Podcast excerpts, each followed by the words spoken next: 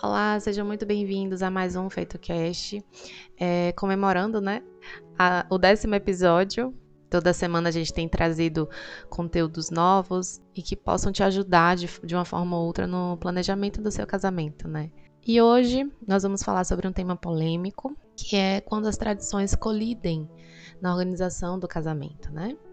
Uma das situações mais difíceis ao planejar um casamento é quando a família dos noivos tem diferentes tradições religiosas ou culturais quando se trata de casamentos. São situações difíceis e delicadas, porque ambos os lados esperem, esperam que suas tradições sejam seguidas, né?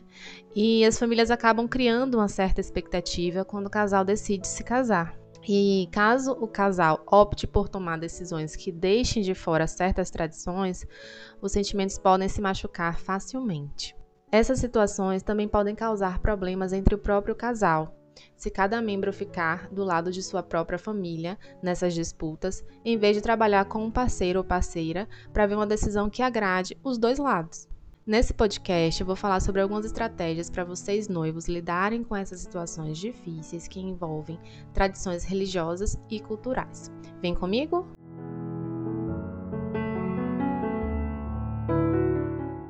Sem sombra de dúvidas, a melhor estratégia para lidar com diferenças culturais e religiosas é você estar com a mente aberta e estar disposto a se comprometer. Isso é muito importante, porque ambos os lados da família vão querer sentir como se estivessem sendo incluídos de uma forma ou outra no casamento. Normalmente, famílias que são mais tradicionais têm a tendência de ser assim.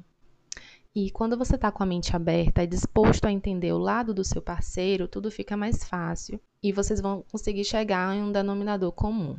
No entanto, se os planos forem feitos para incluir uma religião ou cultura enquanto a outra é ignorada, é provável que haja sentimentos feridos. Muitas vezes, quando há diferenças religiosas envolvidas, os líderes religiosos podem desempenhar um papel muito significativo na facilitação de um compromisso que fará ambos os lados felizes. A maioria desses líderes já lidou com tipos de situações assim então, eles podem ter uma série de boas ideias sobre como uma cerimônia pode ser estruturada para incluir ambas as religiões. Então, o ideal seria conversar com os, os seus líderes de forma aberta sobre a situação de vocês.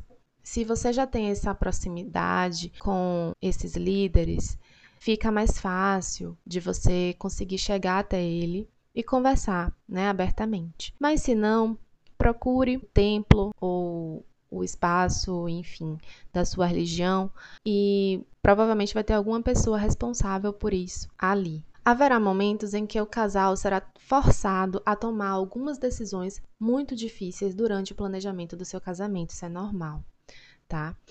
E se a religião de um membro do casal tem muitas regras rígidas e específicas sobre as cerimônias, tudo deverá ser conversado, tá? E os dois juntos terão que decidir se estão realmente dispostos ou não a seguir essas regras, tá? Por exemplo, é, algumas religiões é, não permitem que pessoas que não sejam da própria família testemunhem um casamento. Ou seja, os familiares do seu parceiro não podem estar assistindo a cerimônia naquele momento. Então, essa é uma situação super particular, né?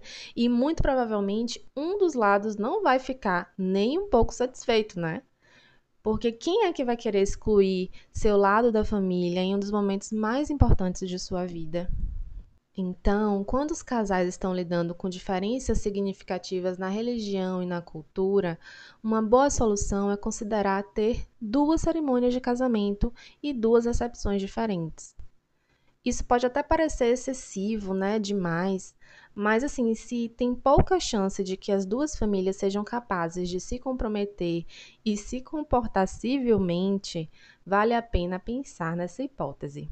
Assim, cada lado do casal terá exatamente o que quer, né? Os noivos se sentirão menos pressionados a ter que tomar decisões que os comprometem. Claro que há casos em que não precise disso, tá? Isso é para uma situação extrema, como um exemplo que eu citei aqui.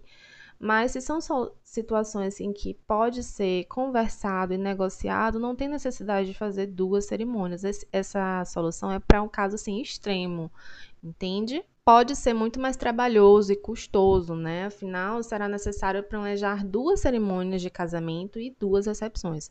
Mas assim, a longo prazo, com certeza, isso vai salvar o casal de muita tensão, de muita preocupação, de muito desgaste no planejamento e também depois do casamento. E é isso, gente. Espero que vocês tenham gostado. Se vocês conhecem alguém nessa situação, envie esse podcast para a pessoa ouvir.